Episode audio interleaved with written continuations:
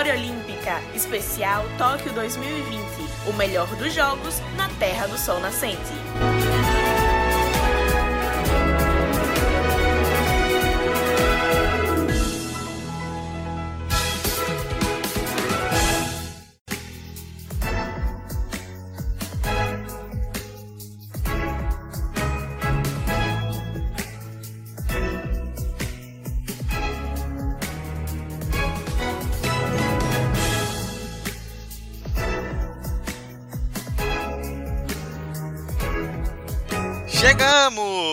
Ar o segundo episódio do especial Memória Olímpica Tóquio 2020, o melhor dos jogos na Terra do Sol Nascente. Nós chegamos, como prometemos para vocês, com um episódio a cada três dias. Dessa vez estaremos um pouquinho ali por conta da abertura, que não teve muita competição no dia, né? Algumas pequenas coisas antes. Um episódio, no caso, depois de quatro dias. Lá no começo fizemos uma prévia do Brasil nos Jogos de Tóquio. Inclusive, fica muito obrigado a todos vocês que ouviram o episódio, a gente teve uma audiência bem, bem legal, números bem bacanas para esse primeiro episódio. E estamos de volta para a primeira leva aí de resultados, um resumo aí do Brasil e de destaques internacionais do que aconteceu nesses primeiros dias de Olimpíada. Estamos gravando no começo da tarde dessa segunda-feira, dia 26 de julho. Eu, Eduardo Costa, e ela, como sempre, Roberta Souza. Roberta, a gravação atrasou um pouquinho porque o vôlei testou nosso coração, viu? Rapaz, primeiramente, olá pessoal, olá ouvintes. É, fiquei sabendo que a divulgação desse primeiro episódio de Toque foi muito boa, então agradecido a todos os amigos que compartilharam e que fez o episódio chegar em mais pessoas. E esse vôlei, rapaz, é bom demais quando a gente vê um argentino criar expectativa e a gente quebra as pernas deles, né, velho? Impressionante. Agora, realmente o vôlei masculino tem uma sequência aí de jogos bem difíceis e se jogar do jeito que jogou nos primeiros sets hoje, não vai ter como virar 3 a 2 vai acabar perdendo. Então é bom a gente abrir os olhos, né? Mas por enquanto, bora comemorar, que é sempre bom ganhar da Argentina. Pois é, já já a gente fala do vôlei, que o vôlei brasileiro tá 100%, não para de ganhar. Vamos falar de tudo que aconteceu aí desde aqueles dias lá de competição antes da abertura, lá do softball até o vôlei masculino hoje. Um resumo desses primeiros dias para você ouvir durante essa segunda-feira e já ficar inteirado nos próximos dias de competição. Vambora! E a gente vai começar então. Roberta, nós decidimos fazer o seguinte: Roberta e eu aqui decidimos antes da gravação. Vamos colocar logo o elefante na sala. Vamos falar primeiro das medalhas nos episódios, depois a gente traz um resumo aí dia por dia. Então, Roberta, vamos começar com as medalhas e vamos com a primeira medalha do Brasil. Então, o Brasil conquistou três medalhas, duas pratas e um bronze. A primeira foi de prata, na madrugada ali de 24 para 25. A primeira medalha do Brasil em Tóquio foi na primeira competição da história do skate, no street masculino. Kevin Hoffler conquistou a prata, ouro para Yuto Horigami do Japão, bronze para Jagger Eaton dos Estados Unidos. Prova histórica e um resultado incrível, né, amiga? Com certeza, amigo. E, e, vale destacar aqui que o Kevin ele não figurava entre os grandes nomes de medalha, certo? Ele é um, um, um skatista muito experiente, com muita qualidade, que vem bem em circuito mundial, está acostumado com, com final, mas ele não era considerado um dos favoritos, né? Da mesma forma, o, o Jagger Eaton dos Estados Unidos que ficou com bronze também acabou surpreendendo, né? Ele acabou fazendo uns, umas manobras bem interessantes, bem desafiadoras. E não tem muito o que falar, né? O Yuto Horigami realmente do Japão complicou nossa vida, complicou nossa vida. Mas vale destacar, e a gente vai voltar a destacar isso na próxima medalha do skate. Rapaz, essa arbitragem, viu? É, essa arbitragem, viu? Porque tem, tem. Assim, a gente, a gente, a gente, a gente nós, nós, somos leigos, né? Eu e Eduardo aqui, a gente, a gente é leigo.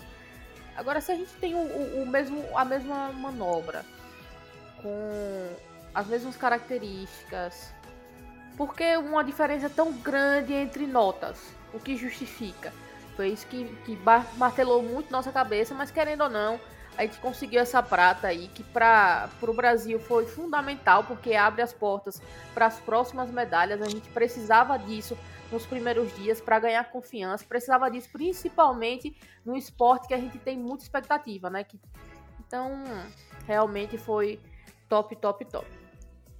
Não, foi sensacional a medalha do Hoffler, né? Parecia até em algum momento que poderia vir o ouro, mas no final veio a prata. Acabou até ficando como destaque uma prova que muita gente você falou, né, do, do Eaton, o estadunidense que ficou em terceiro.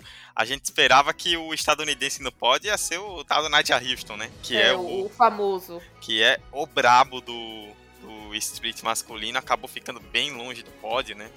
Pouca gente esperava isso. E foi uma grande medalha, como eu falei, uma prova histórica, né? Que o, o skate estreou é, na Olimpíada agora em Tóquio, está estreando em Tóquio, foi a primeira prova do skate, street masculino, e já teve medalha do Hoffler. Mas a história foi feita no dia seguinte.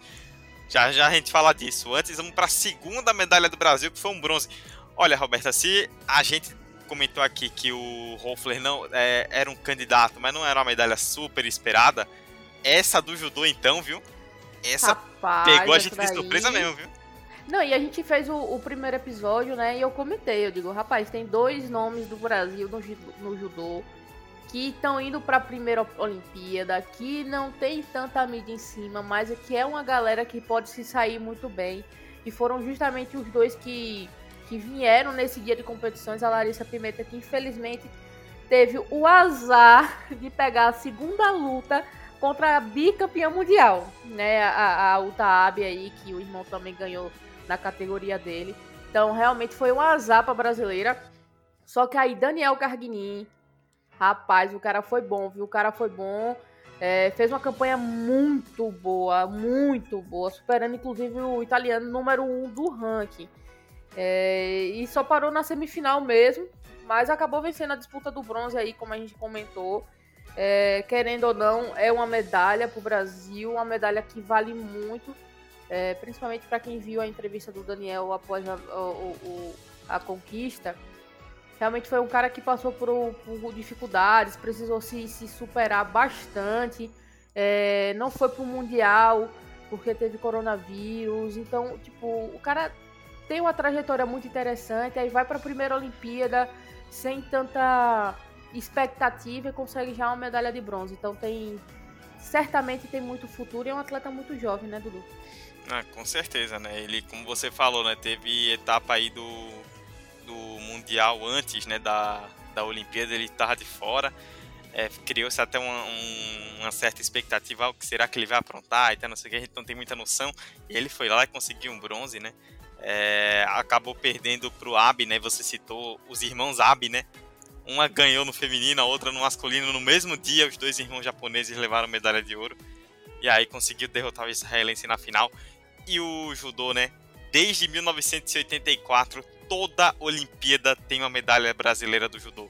E a gente falava, eu lembrei muito de você, amiga, quando a gente fez o episódio de prévia, que nós comentamos, pô, a fase do judô não tá boa, a coisa não tá muito bem, mas você mesma disse, o judô na tradição sempre arranca uma medalhinha. Dito e feito. Na, na, na raça da tradição do judô, Pelo Daniel menos uma vez eu tô acertando, né? Porque é impressionante meu desempenho na raça do judô, Daniel Carguinin, medalha de bronze para o Brasil, foi a segunda. E a terceira foi no dia seguinte, né, ontem, ou na madrugada do começo, no começo da madrugada de hoje, segunda-feira, para o dia que a gente tá falando, virou a sensação do Brasil, né, amiga? Não, não ah, existe, não existe ah, a maior amiga, brasileira a gente, hoje. A gente, a gente, a gente perdeu tudo, né, da madrugada, sinceramente, porque eu acho que o que torna essa medalha ainda mais especial, além do óbvio, né? A gente tá falando de um atleta de 13 anos, atleta mais jovem do Brasil a conquistar uma medalha. Uma das três mais jovens da história das Olimpíadas a conquistar, conquistar medalhas, né? Uma menina que tem todo o contexto de estar tá ali ao lado da maior ídola dela e, e criar um laço de amizade e tudo mais. Ainda por cima, né? Ela teve um desempenho brilhante, brilhante. A gente viu Pamela Rosa a número um do mundo, não conseguindo ir para a final. Depois a gente conseguiu entender por que ela não estava encaixando a, as né? manobras. O, o, o, tornozelo dela não estava existindo mais. Ela virou uma bola. tava uma bola. Então, tipo, para o parque, foi o que muito, muitos comentaram, para o parque, para outras provas de skate, ainda dava, né? Mas o street tem muita, tem muito impacto, tem muita queda, tem muito, tem que ter muita força nas pernas nesses momentos para conseguir executar bem. E, e, e, até o Bob comentou a respeito disso na transmissão, que ele estava sentindo que ela acertava a manobra, mas na saída, quando ela botava o pé no, no skate e o skate no chão, ela não estava com firmeza nas pernas. Então tá totalmente explicado.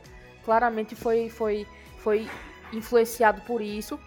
O outro detalhe foi Letícia Buffoni, ela veio com a estratégia né, na qualificatória pra que conseguir chegar à final. Ela só não esperava que na bateria dela teria tanta gente com alto nível.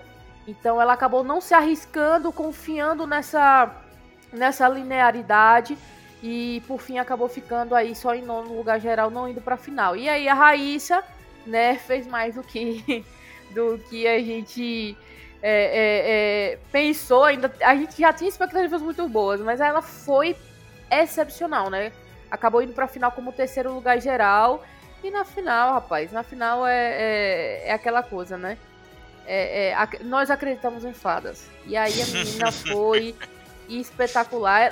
Vale, vale lembrar que ela poderia sim ter pego ouro. Sim. Ela poderia sim ter pego ouro.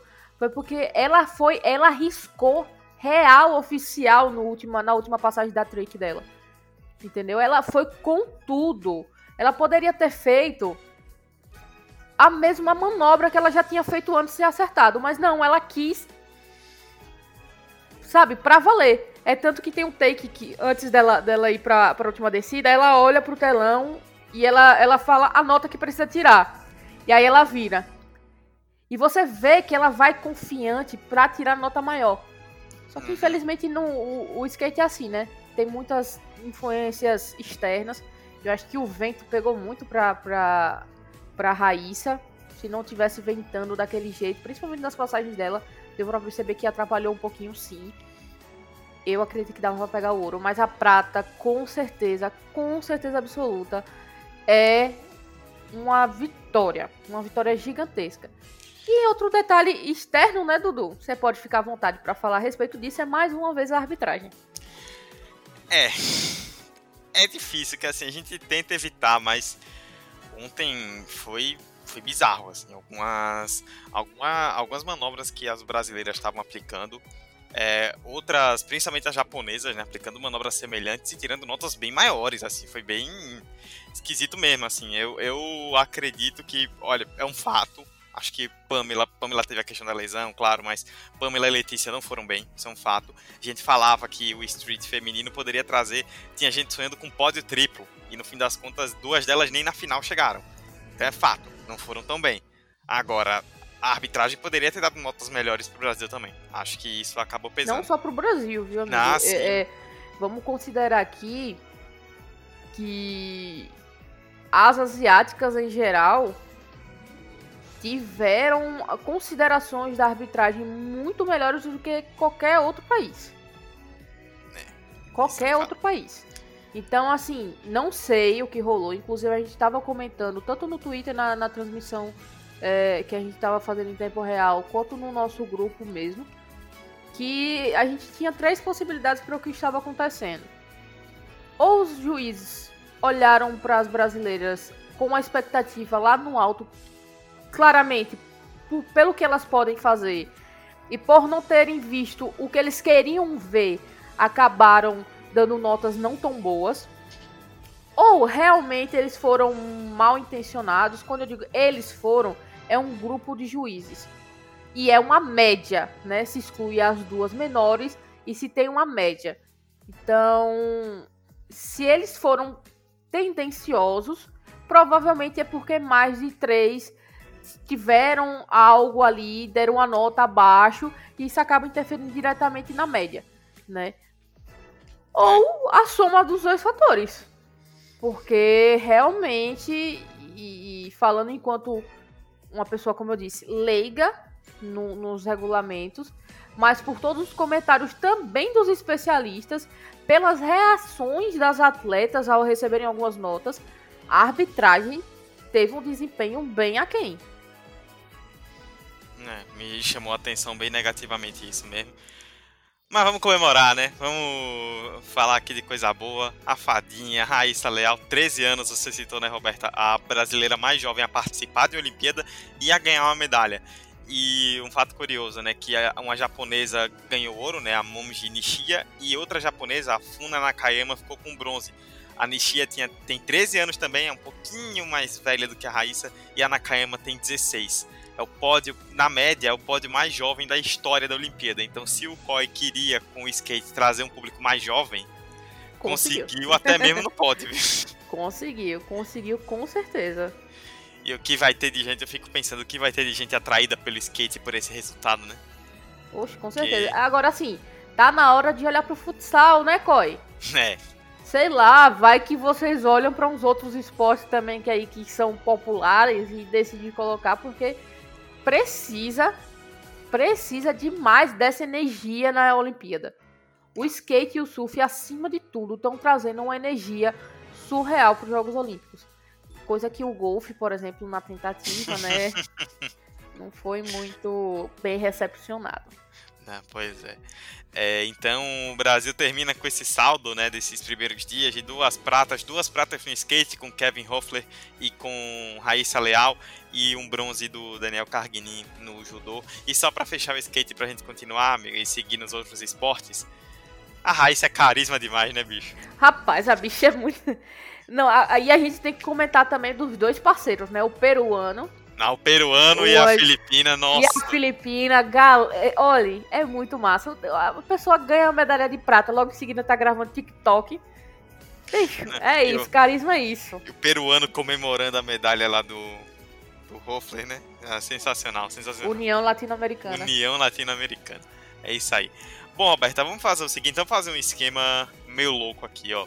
Vamos ver se você vai concordar comigo. Vamos começar dia por dia, trazendo os destaques do Brasil aí, né? O que rolou no Brasil em todos os dias até agora. E aí, cada esporte que a gente trouxer, a gente já vai matando todos os confrontos. Beleza?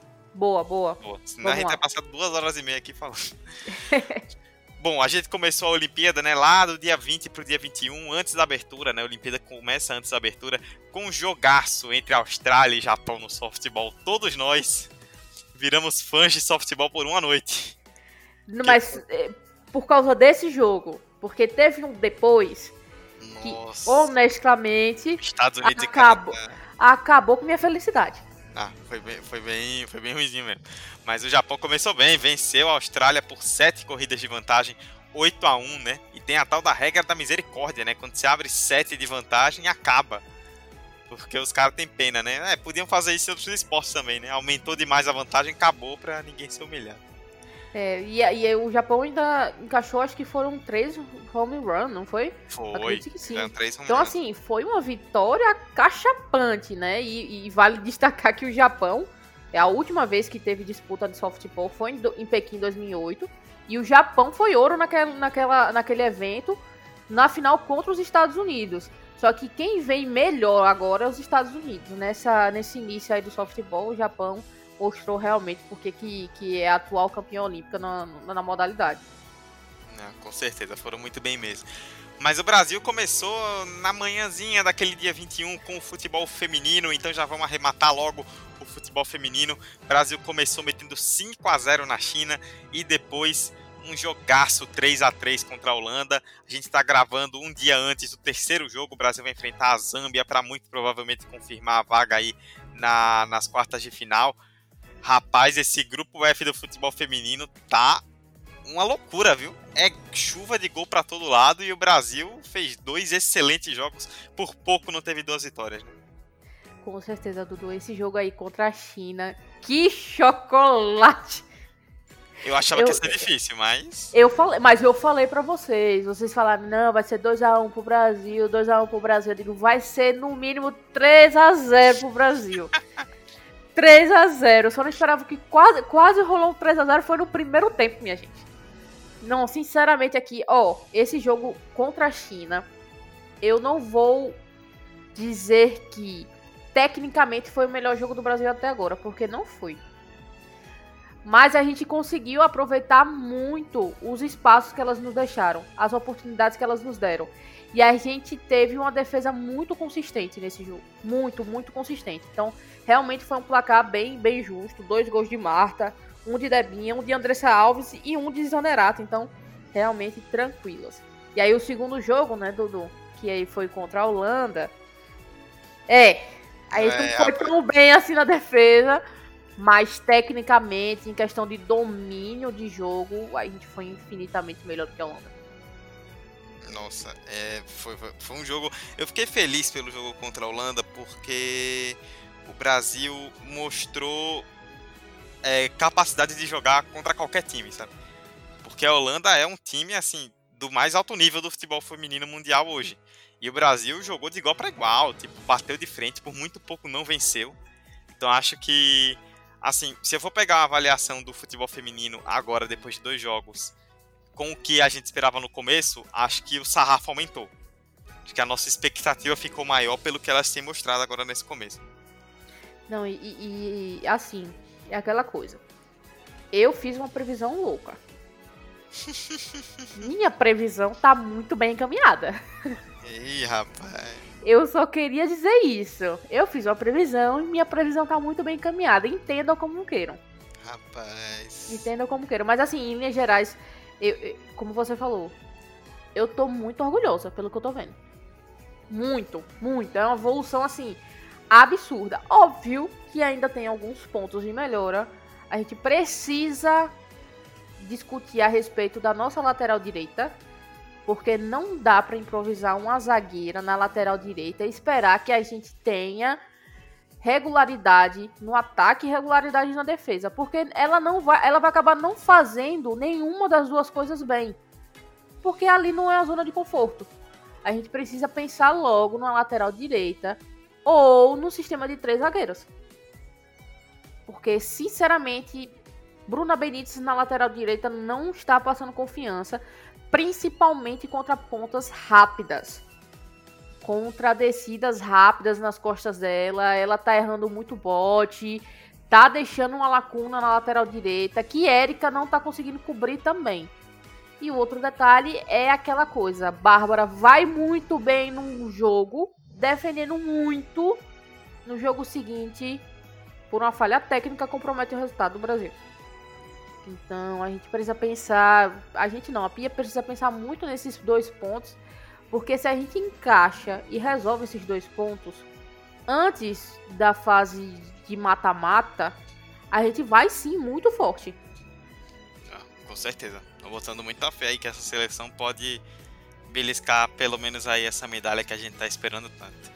É, falando em seleção, pulando pro dia seguinte, entre os dias 21 e 22 de julho, antivéspera da abertura. Rapaz do masculino, hein? ganha Rapaz. aquele jogo frenético contra a Alemanha 4 a 2 perdendo um caminhão de gols. E aí depois contra a Costa do Marfim, um 0 a 0 que. Morto. 0 a 0 às 5 e meia da manhã. Morto, morto. Parecia aqui que eles que tinham levantado 5 e meia da manhã para jogar. É. Não, morto, morto, morto. Olha, eu, eu, eu, eu deixei o jogo na televisão, né? E fui acompanhar as outras coisas, né? Não, a melhor coisa desse, do jogo contra a Costa do Marfim foi a medalha do judô no meio do segundo tempo. Exatamente, que é o que a gente acabou acompanhando mais, até porque a gente nem teve atualização direito em tempo real lá no Twitter do jogo do Brasil, porque não tinha nada para atualizar. Teve uma expulsão no meio do jogo, aí teve outra expulsão e, e foram os ápices do, do, do jogo, pra você ter, vocês terem noção de como foi. Agora, realmente, esse primeiro jogo contra a Alemanha caos. foi caos completo. Eu pensei por um momento que a gente tinha a oportunidade de devolver o 7 a 1 Eu realmente pensei. Porém, a gente esqueceu do pequeno detalhe: essa seleção tem alergia a fazer gol fácil. Eles têm pavor de chutar. Entendeu? Eles não, eles não gostam de facilidade. E aí abriu brecha para uma Alemanha que é muito talentosa, que tem uma geração muito talentosa. A gente passou aquele sufocozinho, aí no, nos últimos ali a gente conseguiu esse 4 a 2 que já deu uma sossegada. Mas realmente foi um jogo muito bom em Richarlison muito, muito, muito, muito bem, assumindo a responsabilidade, vestindo a 10, fazendo muito gol. É isso que a gente espera dele, né? É isso que a gente espera dele. Não, com certeza. Richarlison muito bem fazendo três gols. Você falou, né? No começo parecia que o Brasil ia devolver o 7x1, depois de um tempo parecia que o Brasil ia perder o jogo. Não, cara. Parecia que o Brasil ia tomar um 7x3. Né? O cara, não é possível, o jogo na mão a gente vai entregar isso. E só para poder destacar também, né? É importante a gente falar. Muito legal o Richarlison fazer três gols com a camisa 10, o Brasil conseguir vencer, largar bem, mas muito massa também a comemoração do Paulinho, né? Oh, Pô, legal demais, hein? Legal demais. E ele merece muito, amigo. Ele ah, merece muito. Ele certeza. merece muito. Muito bem, ele merece demais. E a, a, essa bandeira da diversidade religiosa que ele tem levantado nos últimos tempos é necessária. Essencial. Essencial. Importantíssima. E a gente deseja todo o sucesso do mundo pro Paulinho e pro Brasil. Vamos então para os dias 22 e 23, o pré-abertura. A abertura foi no dia 23 de manhã, mas teve competição antes e teve Brasil. E vamos falar, rapaz, olha, Roberta de Souza. Estou iludida. Vai vir medalha do Remo, viu? Eu estou Vai vir iludida. medalha do Remo, vai vir medalha do Remo. Lucas Bertain passou em terceiro na bateria dele na, na, na primeira fase, foi para as oitavas. E anteontem ficou em segundo na bateria, atrás apenas de um alemão na semifinal. Que é o, o, que é o, o, o, melhor, né? É, é o melhor da Oliver modalidade. é, é o melhor da modalidade. Ele simplesmente teve o tempo só pior do que o do, do melhor da modalidade. O resto. Né, e classificou muito bem para a semifinal e tá enchendo a gente de esperança aí de pelo menos pegar uma vaga na final, viu?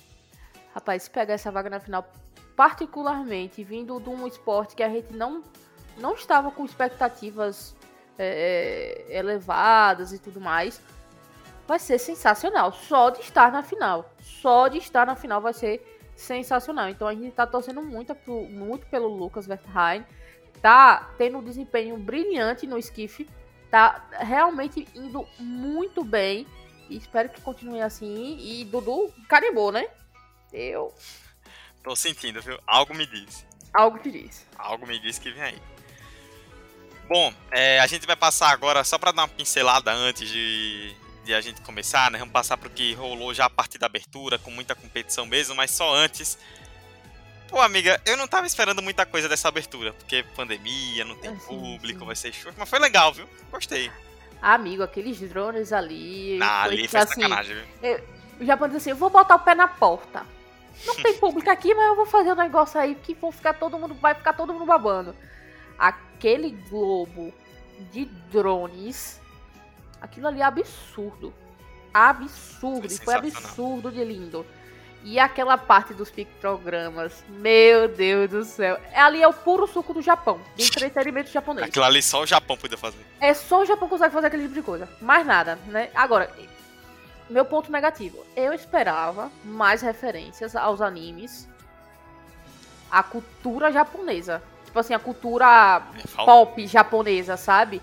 Porque é isso que a gente tem de mais palpável é, dentro do, do, da diversidade japonesa que chega até a gente. Óbvio que eles têm que abordar sim a cultura mais milenar deles, porque é excepcional. Mas eu realmente esperava que, que, que eles explorassem um pouquinho melhor. Porque eu não acredito. Eu, eu prefiro não acreditar que teve uma reunião de pauta. Que eles tinham essas duas opções. Galera, a gente vai fazer um stand-up japonês, aquele stand-up terrível que eles fizeram. E a gente tem a opção aqui de usar um Pokémon, um Digimon, um Naruto. E aí eles, por livre espontânea vontade, escolheram o stand-up. Eu prefiro não acreditar que isso aconteceu. Porque assim, foi. Né? É, lastimável. A parte do humorzinho ali dele foi lastimável. Agora, de criatividade, não tem o que falar, né? Não, não foi demais. Foi demais. É, eu vou destacar, pra gente não perder muito tempo na besteira, eu vou destacar um ponto positivo e um ponto negativo. Ponto positivo, muito positivo, Naomi Osaka. Oh, Tinha, véi, sim. Só sim. podia ser ela, né? Pra, pra, depois de tudo que passou nos últimos meses e tudo mais, todos os desabafos sobre saúde mental, depressão, voltar a jogar agora, voltar jogando bem, que ela tá jogando bem, tá avançando bem na, na chave e acender a tocha, ela que é filha de imigrantes, né? Uma, a japonesa negra que foge um pouco do estereótipo que a gente tem. Sensacional.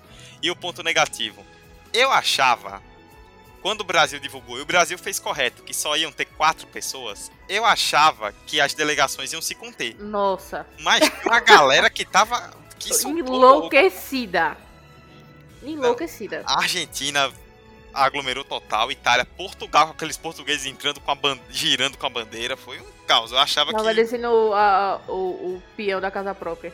É, acho que nesse sentido faltou da organização bater o pé, ó, só pode X pessoas e pronto. Porque... Amigo, a delegação estadunidense. Né, foi muito. Cheia, parecia que eles estavam entrando em, como entrar em qualquer outra abertura de Olimpíada. É, foi muita gente mesmo. Muita assim, gente. pra mim o que passou, a imagem que passou foi o seguinte. Parece que teve uma compensação. É. Aí eles fizeram assim, Brasil, vocês têm 20 vagas. A gente disse, ah, não, vamos só de 4. Beleza, sobra 16 aqui, já libera mais 16. E parece que eles foram fazendo isso. Tipo assim, é. ah, Vanuatu entrou duas pessoas. Os outros 18 libera. Porque não tem explicação. Pois é, foi, foi, bem, foi bem bizarro mesmo. E agora tem guerra de besuntado, né?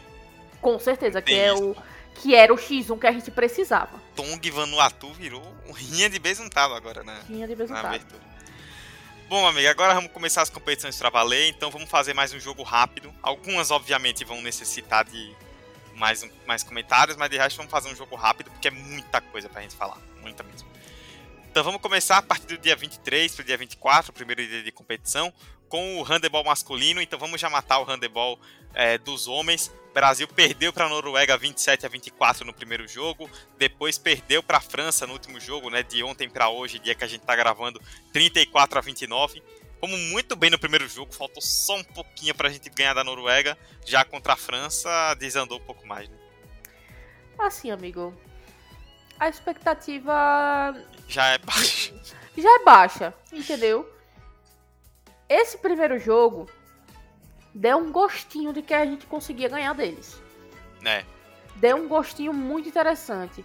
Agora, o que é que realmente pega pro Brasil, eu já reparei. A gente tem uma defesa muito boa. Porém, a gente peca muito de fazer faltas que são decisivas. E aí a gente acaba tomando dois minutos ali de um jogador e ficar sem um jogador no handball compromete completamente a partida. E outra, dão só as faltas. Vai perder tiro de 7 metros assim nossa, lá em Tóquio, sim, sim. Oh, nossa, nossa, nossa. E, e, outra coisa ainda. O que para mim é o, o grande fator aqui. A gente tá enfrentando um monte de seleções europeias Contra a Noruega, o que mais pesou foi o físico. Porque é. nossa defesa estava encaixada. Só que como que a gente suporta dois tempos contra a Noruega? Os caras revezando o time com uma tranquilidade gigantesca e tirando o titular, botando reserva e o reserva jogando melhor. Como é que a gente aguenta essa, esse revezamento se o nosso time não tiver o mesmo? É, pois é. Simplesmente não dá. Por mais que a gente tenha jogadores excepcionais, a gente tem. Nosso goleiro Ferrugem é excepcional. Ah, ele é muito bom, ele é incrível. Só que, bicho, se, se quem tá na frente dele não consegue segurar. Aí não adianta, né? Aí não adianta. E se quem tá na frente dele não consegue pegar um contra-ataque e matar o jogo, também não adianta. É, realmente. Então, assim, o saldo do handball masculino até agora, para mim, é pouco animador. Eu acho que a gente tem muito pouca possibilidade de sequer passar. Pois é, foi realmente complicado. Vamos aproveitar e já arrematar, começamos com o masculino. Vamos arrematar o feminino mais pra frente, daqui a pouco, né, que a gente vai pela ordem de data. Eu pensei até em arrematar o feminino, mas quando vi ela tá diferente, pensei, não, deixa pra daqui a pouco. Vamos seguir então. Teve levantamento de peso feminino, acho que esse a gente nem precisa comentar, né, com a Natasha Rosa, ela até foi bem, ficou em terceiro lugar no grupo B, né, da categoria até 48 quilos, fez um, levantou um total, né, contando arremesso e arranco de 173 quilos, mas acabou aí é, ficando de fora, né, da definição da medalha. O levantamento de peso que foi bem afetado, né, o brasileiro pela perda do Fernando Reis em cima da hora, nós comentamos lá no episódio de prévia, mas a Natasha já ter chegado lá já foi um excelente resultado. É, agora, amiga, Ai, Agora daí, vamos falar da dor. Essa daí doeu Ai. mais do que se a espada da esgrima tivesse sido enfiada no meu coração. Ai, a esgrima, Nathalie pegou uma chave encardida, viu? Que azar que a gente tá dando com chaveamento nessa Olimpíada, viu? Deus que abençoe, azar. viu? Deus, olha, a gente tinha uma das grandes candidatas à medalha na Olimpíada, para não dizer a, a, grande candidata à medalha da Olimpíada. Ela enfrentou um atleta, a Rossella Fiamingo, da, da Itália, que já tinha tido um histórico de disputa contra ela, né?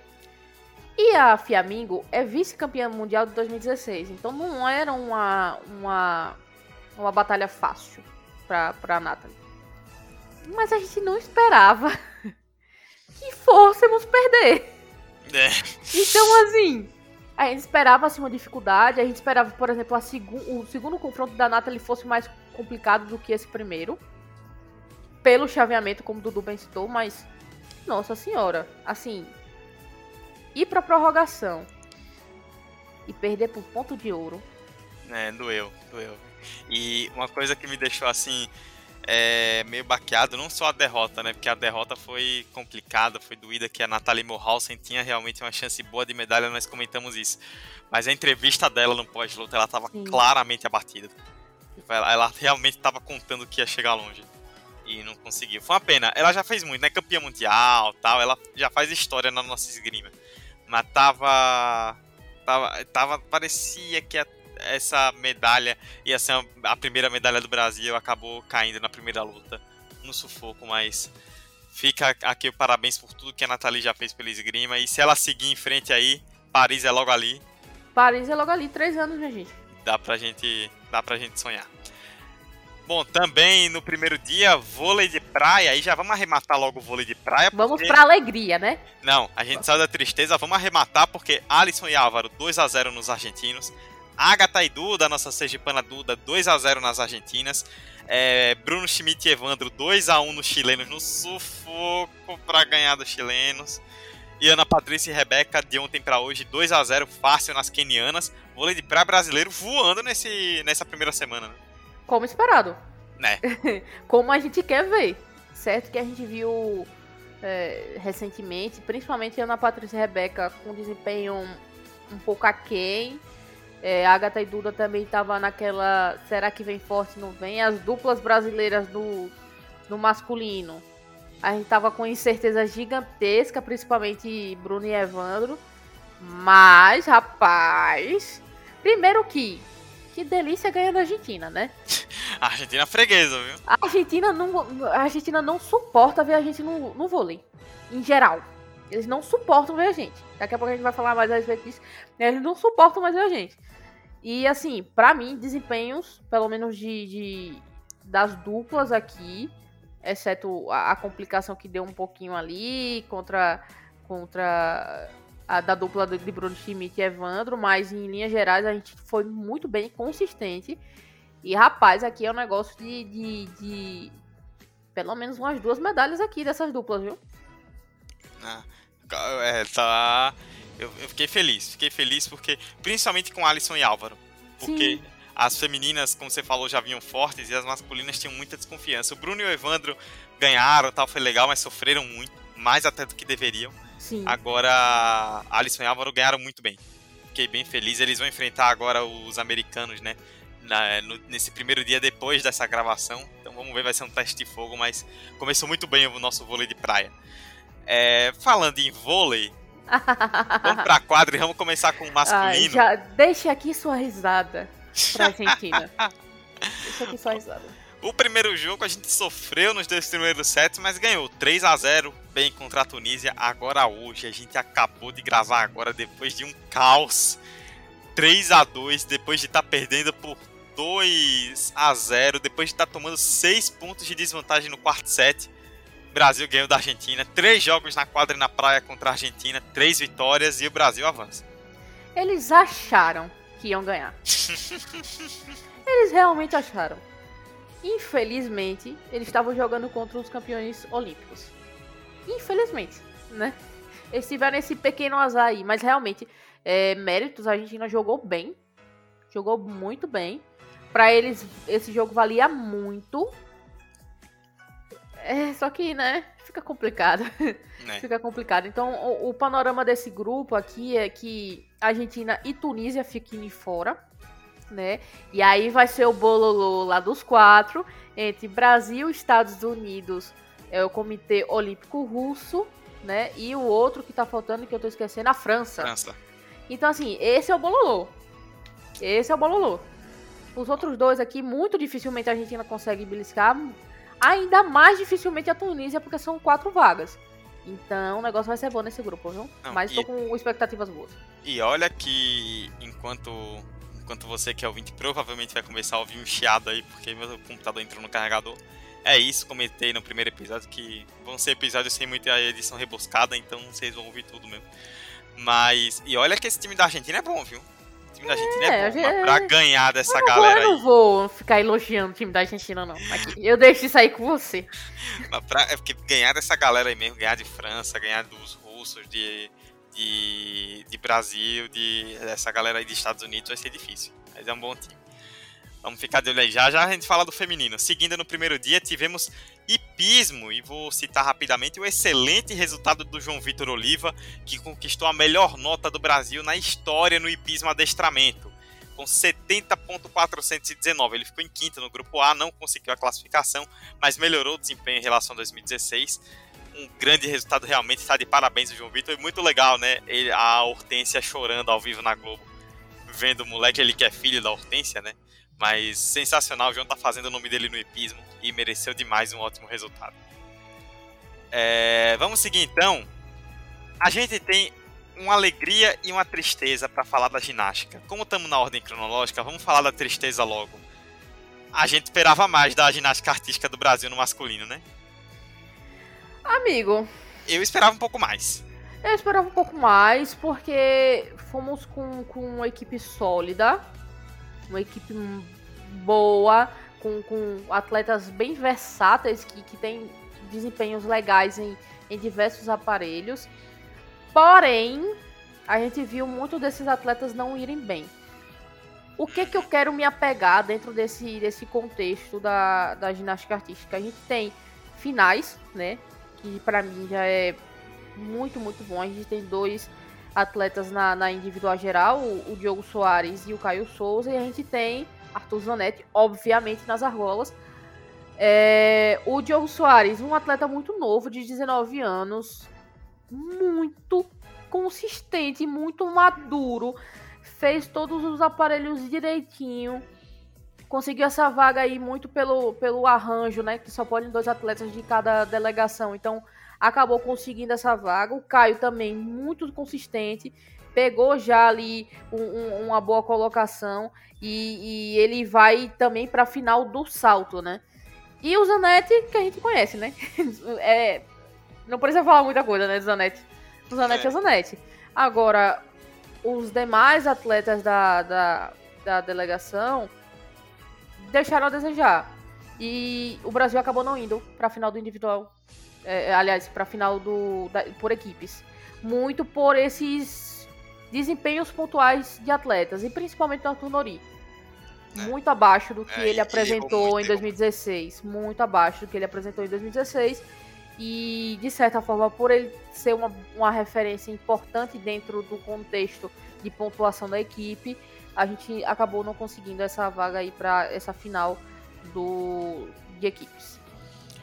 É, acho que a- as coisas boas ficaram realmente de forma individual, né? Você citou o Diogo Soares, que é jovem, o, o Caio Souza também, e o Zanetti, né? Acho que ele vai aí, ele acaba se tornando, já era agora mais ainda a grande esperança da ginástica masculina. Né? São, se, se a gente espera alguma medalha da ginástica masculina é pelo Zanetti nas argolas. Três ciclos olímpicos em altíssimo nível, esse aí realmente merece todo o destaque. É, vamos pro judô. No primeiro dia a gente teve judô, nós falamos da medalha do, do Daniel, mas tivemos mais judô. Vamos passar aqui rapidamente porque eles não foram muito longe, né? Os brasileiros. A, no primeiro dia, a Gabriela Shibana caiu na segunda rodada para a Distria Krasniki do Kosovo, que acabou sendo a campeã, mais na frente, a número 1 um do ranking. E o Eric Takabataki, quase que eu enrolo para falar esse nome, também passou pela primeira luta, mas perdeu para o Kim Won-jin da Coreia na segunda. Então esse foi o desempenho. O judô chegou em duas lutas. Foram bem, os dois brasileiros fizeram o que podiam, mas pegaram realmente adversários muito, Muito mais difíceis. fortes. É, muito mais fortes que tinha. Engraçado que você fugiu do nome do atleta do, do Lau. Eu não vou falar o nome da atleta. É, que Takabataki enfrentou. É. né? Graças a Deus você pulou, porque eu não sei nem pra onde vai isso aqui. Se Takabataki já é difícil, imagina o do Laos. Aí... Inclusive, maravilhoso. O narrador tentando falar o nome dele. ah, bom demais, bom demais. Maravilhoso. É, bom, é, vamos falar de tênis rapidamente. Outro esporte que surpreendeu, porque assim, o, a gente esperava, a gente já não esperava muita coisa das duplas masculinas depois do depois do que aconteceu com, com a lesão do Bruno, né, com a apendicite do Bruno Soares, e aí o Marcelo Melo e Marcelo Demoliner ainda pegaram a melhor dupla do mundo, que são os croatas na primeira rodada, caíram por 2 a 0. O masculino simples, a gente esperava duas derrotas, o Thiago Monteiro perdeu, o João Menezes também. Agora o jogo do João Menezes foi um caos, Caos completo. Caos completo, não, 3 horas e meia. O Menezes no segundo set sacou para ganhar o jogo, não conseguiu. No terceiro set, o Tillich abriu 5 a 0 e o Me... com 6 games você ganha o jogo, né? 5 a 0 e o Menezes foi buscar, teve match point. O Silit teve 10 match points. Só no 11 que o João não conseguiu salvar, jogou muito. E nas duplas femininas, Luiz Stefani e Laura Picossi formaram a dupla de última hora. Pegaram as canadenses, que eram o número 7 do ranking e ganharam. A gente não esperava muito, mas conseguiram a vitória, avançaram para a segunda rodada, ainda vão jogar muito bem as brasileiras Luísa e Laura. Vamos ver o que elas podem aprontar aí. De resto, o tênis brasileiro já todo eliminado. É, no tênis de mesa, também no primeiro dia, a gente teve. Vamos falar, vamos já arrematar logo então o tênis de mesa, né? Até agora o que já tivemos no tênis de mesa. É, a Jéssica Yamada no primeiro dia salvou até três match points, mas acabou perdendo para Raquel Morey da Suíça. Foi um grande jogo da Yamada, jogou muito bem, mas não conseguiu se sustentar. É, e na segunda, e também depois a gente teve o tênis de mesa individual com a Bruna Takahashi, que foi muito mal, perdeu para a francesa por 4 a 0 E o Gustavo Tsuboy, o brasileiro que conseguiu aí vencer o romeno o Ionesco por 4 sets a 1, jogou muito bem e avançou aí no tênis de mesa do Tsuboy. Lembrando que ainda falta o Calderano, né? Que é a nossa grande esperança, que por ter um ranking melhor, acaba entrando mais na frente. Então nós temos aí o, o tênis feminino, o Timesa acabou. No masculino temos Gustavo Tsuboy e Hugo Calderano ainda vivos. É, seguindo no primeiro dia, essa a gente merece comentar, Roberta, porque acabou ficando bem ruim, né? Felipe Vu, que foi prata em 2016 no tiro esportivo, na pistola de ar 10 metros, esse ano 32 na qualificatória, passou bem longe da medalha. É, Dudu, mas em Minas Gerais a gente, a gente acaba compreendendo esse contexto ruim do Felipe Wu, principalmente pela ausência de uma preparação devida dele, de apoio, de suporte. Esse período de pandemia aí também ele passou por, por uma dificuldade muito grande para se manter em alto nível. Já não vinha bem desde a da medalha da Rio 2016. Ele já não vinha com, com um desempenho brilhante que ele teve na última Olimpíada. Então, assim, só foi é. realmente muito ruim. Muito ruim diante do cenário, assim. Esperávamos que pelo menos ele chegasse a, a, a passasse pela qualificatória, mas realmente não foi bom. Se eu não me engano, são 40 atletas por qualificatória, né, Dudu? Uhum. Me corrija se eu estiver errada. E ficar em 32 numa qualificatória é realmente uma, uma, uma, decepção nesse sentido. Mas, claro, a gente, a gente reconhece todo o esforço do Felipe é, e a alegria que ele já trouxe para o Brasil. Então, de qualquer maneira, parabéns, porque estar em uma Olimpíada dentro desse, desse contexto que a gente vive enquanto mundo não é fácil. É, a gente, como você falou, né, o ciclo dele não foi nada bom. Ele conseguiu a classificação de última hora, foi bem mal durante esses, esses cinco anos, né? É que a gente não esperava também que fosse tão mal, né? Tipo, chegar longe, ganhar uma medalha já seria muito difícil. Mas não ficar tão mal na qualificatória. De qualquer forma, o que ele fez na Rio 2016 não se apaga e ele já fica com o nome na história. Pra gente fechar tudo que rolou no primeiro dia, e vocês já perceberam que a gente está passando por outros dias já dentro de cada competição, né, para poder acelerar o processo. Vamos falar da natação brasileira, porque. Olha, Roberto, eu assim. Eu não sei o que pensar da natação brasileira, cara. Porque a gente tem alguns resultados bons. O, o Fernando Scheffer, que quebrou o recorde sul-americano, vai disputar agora a final dos 200 metros. É, a gente tem brasileiros indo bem, brigando por vaga aí. O Guilherme Costa até foi bem, não conseguiu vaga na final, mas foi bem. O Felipe Lima, que chegou na semifinal do peito. O Guilherme Guido, que chegou na semifinal do Costas. Mas parece que a natação brasileira emperra, sabe? Parece que se chegar na final é um lucro e a impressão que eu tenho, principalmente pelo revezamento 4 por 100, é que vai depender mesmo do Fratos. A medalha vai ter que vir do Fratos e senão já era. É aquela coisa, né? A gente viveu um, um, um momento de ouro da natação brasileira. E parece que a gente não se renovou. Obviamente a gente se renovou, mas a gente não se renovou no mesmo nível. Então a gente acabou vindo de uma nova geração, vindo com novos nadadores que são sim muito bons, mas o seu comentário é muito preciso, Zu. Parece que emperra. Parece que não rende, parece que não vai. E, e, eu não sei se isso é uma questão psicológica, se é uma questão técnica, se é uma questão do, do ambiente em si, de ver os outros atletas, de ver as outras equipes, de ver a, a confiança ao redor mas a gente não consegue mais ter os desempenhos que a gente espera quanto natação. E a natação no Brasil é histórica, a natação no Brasil tem muita tradição, é muito boa. Só que é, é, é, é aquilo, parece que esse, esse trocar de gerações baixou a, a, a segurança que a gente tem na, de medalhas com a natação brasileira. E não por falta de qualidade dos atletas, mas sim pelo um contexto. Parece que o contexto não tá bom e a gente acaba não saindo bem. Para mim, o grande, a grande prova disso foi o revezamento. Nossa, muito ruim. Muito ruim. Muito ruim, gente. Muito ruim. Não tenho o que falar. Foi muito ruim. Os desempenhos individuais foram ruins. A gente teve um primeiro atleta indo pra piscina e já ficando para trás na primeira passada. O, os quatro do. Eu vi esse número depois, os quatro do revezamento 4 por 100 nadaram pior na final do que na semifinal. Sabe? Então, assim, é, é, é, alguma, alguma coisa acontece. Alguma coisa acontece. Alguma coisa precisa ser trabalhada de dentro. E pra mim é uma questão psicológica também. É, também. Pois... Porque qualidade técnica Obviamente, o, os brasileiros que chegam à Olimpíada, ou qualquer atleta que vai à Olimpíada, tem muita. Senão não estaria ali. Uhum. Mas falta, sei lá, gana, raiva, raça, confiança, falta alguma coisa. Porque não é justificável ir tão bem no revezamento e chegar numa final e ter aquele desempenho. É, foi realmente estranhíssimo. E bem feio. Foi, foi feio. É, só para poder arrematar então, né, a natação. No primeiro dia o Felipe Lima foi para a semifinal do peito. O Caio Pumputis ficou em sexto também na série dele no peito, não conseguiu a classificação.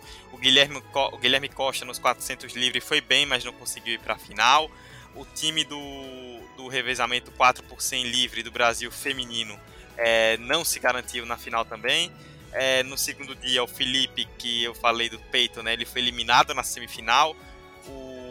Guilherme Guido avançou para a semifinal dos 100 costas, o Guilherme Bacedo acabou ficando fora, o Sheffer foi para a semifinal nos 200 livre, quebrando o recorde sul-americano que eu falei, e o revezamento 4 por 100 se garantiu é, na final. Chegando na decisão, né, o chef, chegando em mais um dia, né, o Sheffer avançou para a final dos 200 livre, primeira vez que o Brasil chega na final dos 200 livre desde o Gustavo Bosch em 96. O Guido ficou fora da final dos 100 costas e o o revezamento 4 por 100 nessa prova realmente horrível que a gente destacou acabou ficando é, na última colocação.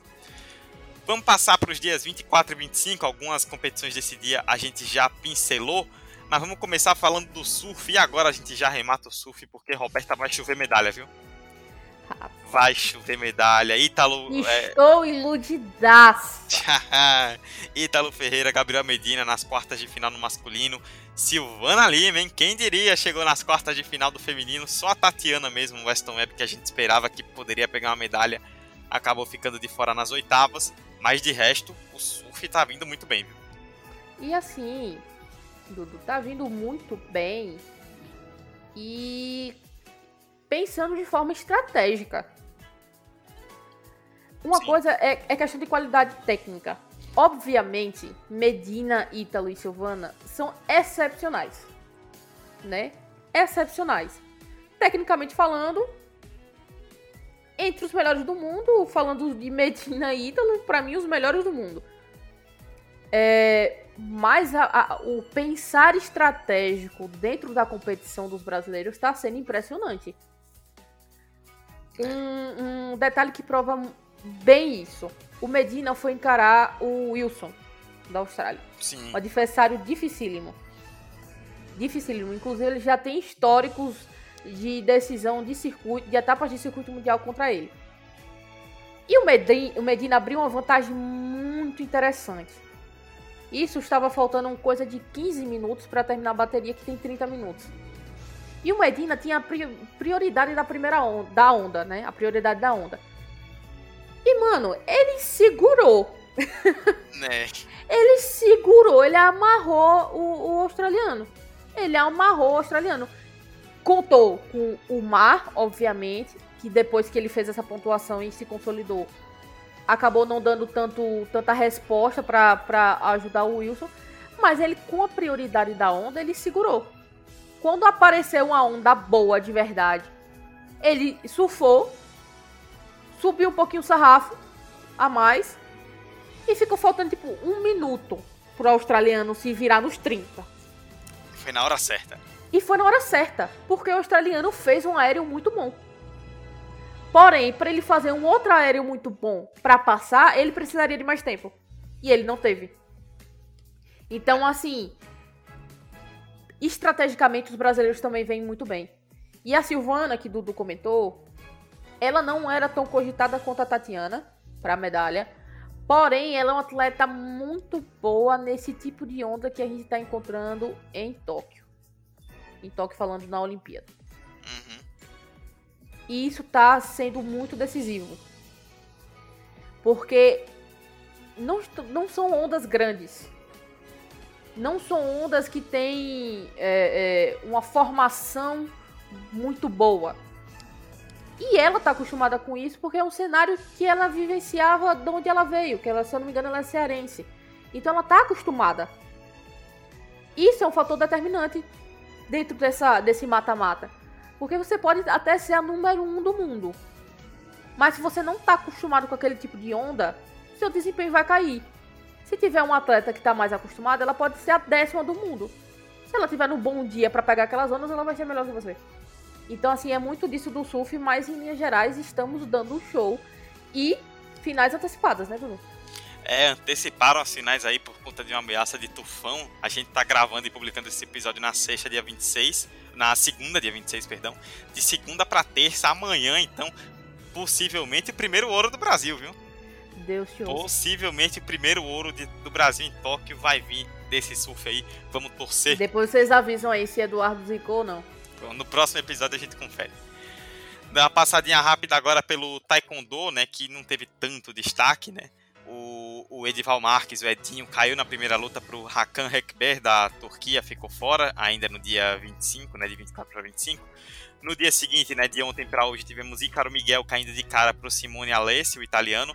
E no feminino até 67 quilos foi a grande chance, né? A Milena Titonella, que chegou até as quartas, caiu para a croata e a croata chegou na final. Então a Titonella foi para a repescagem, venceu um atleta do Haiti na semifinal era precisava a uma luta, foi para a luta do bronze para ganhar a quarta medalha do Brasil, mas perdeu para uma marfinense na, na, no fim da repescagem. Foi muito bem a Milena, sensacional, desempenho incrível. Faltou um pouquinho só realmente para a medalha. É, tá rolando também vela. E rapaz, Robert Chide, hein? O homem está on. Ele, ele é mais velho do que as três do pódio da fadinha no skate somadas. E o cara tá liderando etapa, pô tá liderando etapa, impressionante. Ele tá na classe laser é, da vela, o Robert Chait. É, na primeira bateria ele ficou em 11, depois melhorou bastante, tá em oitavo lugar no geral, tá ali no bolo. O Robert pode aí brigar pela sexta medalha olímpica dele. E na classe RSX no feminino tem a Patrícia Ferreira Freitas, que ficou em 11 no começo, né, da, das primeiras etapas aí do, na, nas primeiras regatas da vela. Agora, é, depois ela conseguiu resultados ali na média, segue em 11 lugar, com o Chat em oitavo, a Patrícia em décimo primeiro, a Vela aí conquistando resultados nesses primeiros dias. É, Roberto, a gente abriu com o handball masculino. O feminino ainda vai jogar a segunda partida, mas empatou com a Rússia. Falta um pouquinho, velho. Falta um pouquinho aquele jogo contra a Rússia. Ai, Jesus. E olha, que, e olha que a expectativa de bons resultados do Brasil no handball feminino eram todas para Rio 2016, né? É, pois é, verdade. E aí a gente começa Tóquio 2020 com resultado, rapaz, é, é como você disse, dava para pegar a vitória, dava, entendeu? A gente teve a Agora, bola do jogo no final. É, a gente teve a bola do jogo, só que assim, a gente pegou a Rússia, né? Uhum. A Rússia. Empatamos com o que é, acredito, o time mais forte do nosso grupo. Então, assim, né? Boas coisas a gente espera sim. Né? Pelo menos um, um, um beliscar de, de medalha, acho possível. E, e aquela coisa, né? O, o, o handball é um esporte muito interessante. Porque o que, que acontece? Eu vi já isso. É... Quando a gente é pequena, nós meninas, escutamos assim: Ah, você não vai jogar futebol não, porque é um esporte violento. Vai jogar handball. Nossa! Minha gente, handball é um, é, é um negócio maluco. O que tem de maluco se jogando por cima do outro? O que tem de pancada, o que tem de, de, de esbarrão, de queda, de, de dedo no olho, tapa na cara. Pelo amor de Deus. Mas assim, é um, é um esporte que honestamente, Dudu, eu gostaria que fosse muito mais valorizado. Que a gente conseguisse ter mais prática de, de, de preparação, de chegar na, na frente, sabe? De ter mais destaque. Porque é um esporte que a gente já tem meio que implementado dentro das nossas escolas. A gente só precisa lapidar mais, a gente só precisa incentivar mais. Que aí com certeza vem mais e mais gerações muito boas no handball. E, e assim, é muito bom de assistir. Ah, é realmente é, é incrível e é, como você falou, né, a seleção feminina já chega com menos expectativa, né, hoje do que em 2016, mas conseguiu um bom resultado e com certeza vai fazer uma campanha bem digna. É, também dos dias 24 para 25, de anteontem para ontem, o vôlei feminino que vai fazer a sua segunda partida daqui a pouco, né, depois aqui algumas horas depois dessa nossa gravação. Começou muito bem contra a Coreia do Sul. Tá vindo numa crescente boa esse time do Zé Roberto. Viu? Aulas, cria. Aulas. Aulas. Hoje os homens deveriam pegar o VT do jogo do Brasil contra a Coreia do Sul e dizer: olha galera, a gente precisa melhorar no bloqueio. Vamos ver aqui o que as meninas estão fazendo? Porque não tem bola que passe reto do bloqueio brasileiro a bola ou é abafada ou é bloqueada. É impressionante. É impressionante. Se a gente continuar assim, eu boto muita fé sim. Porque boatos que as chinesas estão de rolê em Tóquio. Estão é. de rolê em Tóquio. Então, que continuem de rolê. Que continuem de rolê, porque a gente está vindo muito forte. É, sim, sim, é verdade. É, olha, eu tô, eu tô gostando, viu? É óbvio que a gente precisa ver como é que estão as que são mais favoritas, né? A Itália, a Sérvia. A Sérvia começou jogando muito bem, eu tô impressionado com a Sérvia. Mas o Brasil tá no bolo. Ele tá crescendo, tá jogando bem. Fiz a primeira fase aí. Amigo, boa. a Sérvia é a cara do time que pipoca. É, né? A, a Sérvia é a cara, do, a cara do time que pipoca. A Sérvia... Eu tenho mais medo da China começando mal do que com a Sérvia começando bem e porque esse 3 a 0 não me convence. Que eu lembro de 2016, a China Exatamente. mal. Foi Exatamente. Cruzar, foi cruzar com o Brasil, enquanto meu alarme tocou com tudo aqui. Foi cruzar com o Brasil e a gente viu o que aconteceu. Exatamente, exatamente. Enfim. Mas é um time. Assim, mas também não pegou um time fácil, não. Que o time da Turquia pô, é, é muito bem organizado. Aquela. Eu não vou lembrar do nome dela, que tem um, o cabelo diferente da, da, da, Turquia, que tem tipo 20 anos de idade, 2 metros e 72 praticamente. Gigantesca. Joga muita, joga muita bola.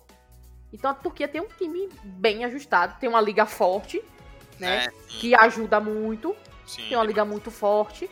Então, assim, não foi uma. De... Não, não era a derrota que a gente esperava da, do, do, do da, das chinesas, mas também não foi um adversário fácil. Com certeza. É, vamos esperar então os próximos jogos do vôlei feminino. Tem um grupo aí complicado, mas com certeza vão, vão crescer mais ainda durante a competição. Falando em quem cresce em competição, Roberta, eu acho que vai ser o nosso último grande. É meu momento clubista Brasil. agora, né? Vamos, momento clubista. Roberta de Souza, ginástica artística feminina.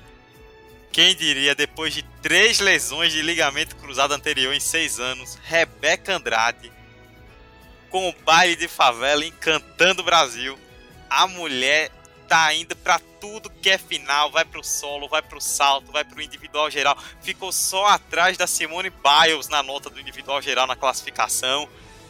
Cara, eu tô impressionado. Eu tô muito feliz pela Rebeca. Tá demais.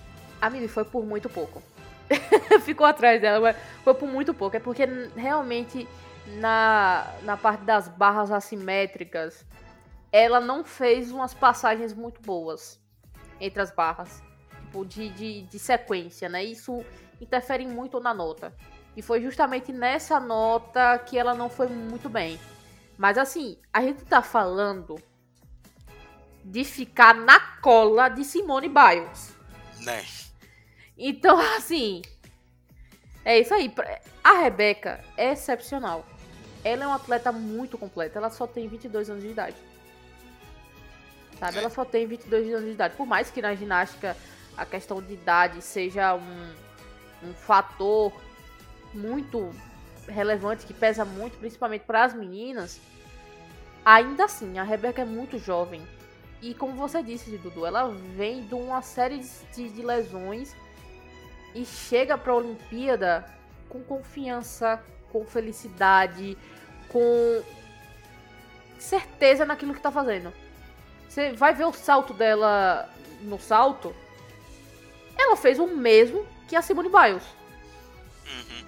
Só que melhor. Não, é, a impressão melhor. que eu tenho, a impressão que eu tenho de algo que você citou aí que é importante, que eu acho que ela tá leve? Tipo, você sente que ela não tá pressionada, assim, que ela não tá criando um peso, que ela tá leve, ela tá se divertindo. E sensacional, né? Também destacar a, a Flavinha, a Flávia Saraiva, que foi pra final da trave, uma pena a lesão dela. Uma pena mesmo. Mas tá se recuperando, hein, amigo? Tem uma semaninha aí para pegar é. essa, essa final da trave. Eu boto fé que Flavinha vem bem sim. É, pode não ser o melhor dos desempenhos dela pela situação física mesmo. Só que é uma atleta muito boa. Né? E eu falei de, a gente falou de clubismo no início, é porque as duas são do time do Flamengo. Né? então, claramente, nós somos clubistas aqui. E ela se deu bem porque a final da trave esse ano é a última dos aparelhos. Sim. Então ela vai ter mais tempo aí para conseguir se recuperar. Bom, é, passar apenas agora por alguns destaques rápidos para a gente encerrar. Ainda do, dos dias 24 e 25 na canoagem slalom, muito, muito bem Ana Sátila. Sétimo lugar na eliminatória, classificou bem para a semifinal. Uma chance boa aí do Brasil e bem. No boxe, o Wanderson Oliveira começou bem, venceu o Essan Salamana do time de refugiados. É, é sempre incrível né, ver o pessoal do time de refugiados. O Wanderson começou bem, avançou para a segunda rodada. Já nos dias 25 e 26, né, de ontem para hoje, quando você está ouvindo, se você estiver ouvindo quando esse episódio sair, no judô até 73 quilos, Eduardo Barbosa perdeu na primeira luta para o Guilherme Chane, o francês. Na esgrima, o Guilherme Todo, no masculino, foi derrotado né, no florete pro Toshiya Saito, então a esgrima brasileira deixa os jogos.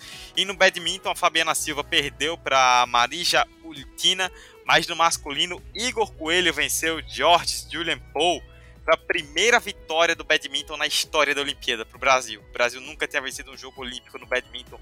Igor Coelho é o nome da fera. E assim nós fechamos tudo que aconteceu do Brasil nesses primeiros dias dos Jogos de Tóquio. Lembrando sempre que Memória Olímpica vai trazer episódios a cada três dias, então nós vamos atualizando vocês sempre aí com o que for acontecendo. É, provavelmente com menos assunto, com episódios menores, que vamos ter menos dias aí para falar, mas com certeza com muita coisa legal aí pra gente tratar com medalhas futuras. Vamos falar muito das próximas medalhas. Tem os posts lá no nosso Instagram, no Twitter, a cobertura em tempo real durante a madrugada, arroba Olímpica Memória em ambas as redes sociais. E estamos de cobertura mesmo, gente. Não é tipo, ah, tá alguma. Não, a gente tá online de verdade. Então é. não, não, não percam, não pisquem. E se ficou alguma coisa, ah, não consegui acompanhar direito, quero ver o que, que aconteceu, dá uma olhada lá no, no, no nosso, no nosso Twitter.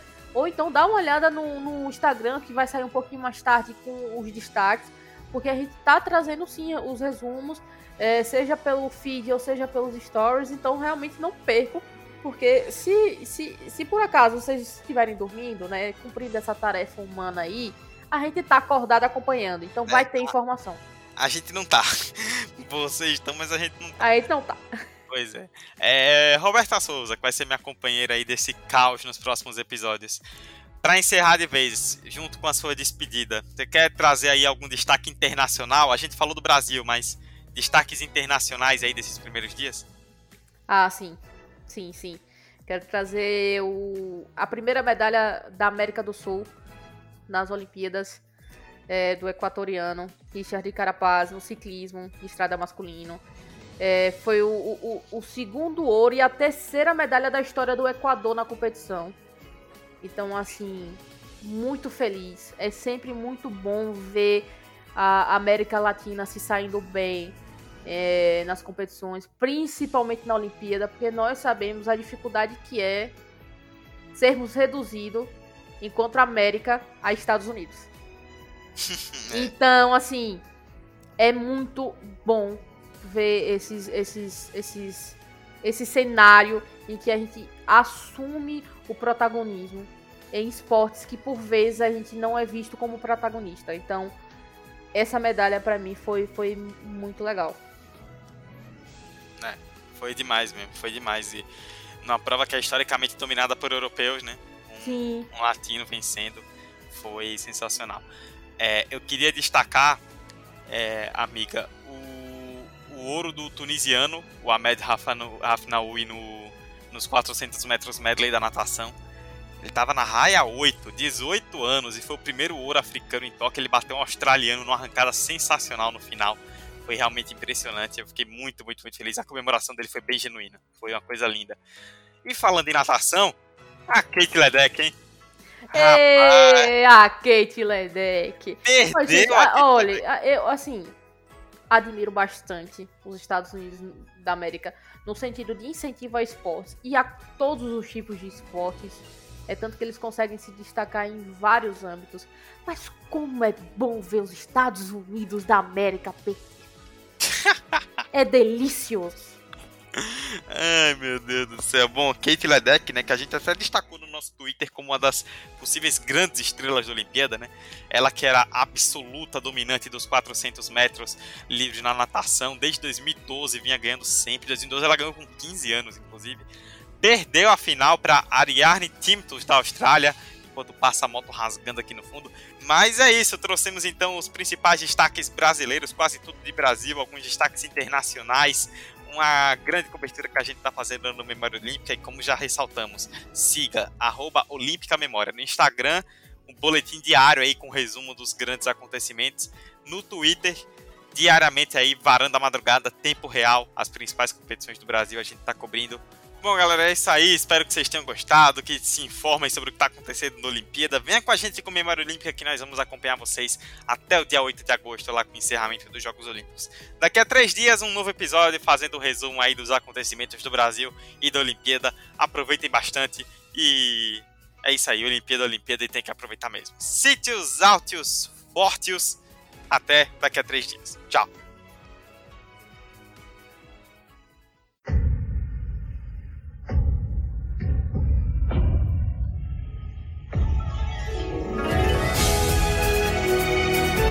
Memória Olímpica Especial Tóquio 2020 O melhor dos jogos na Terra do Sol Nascente.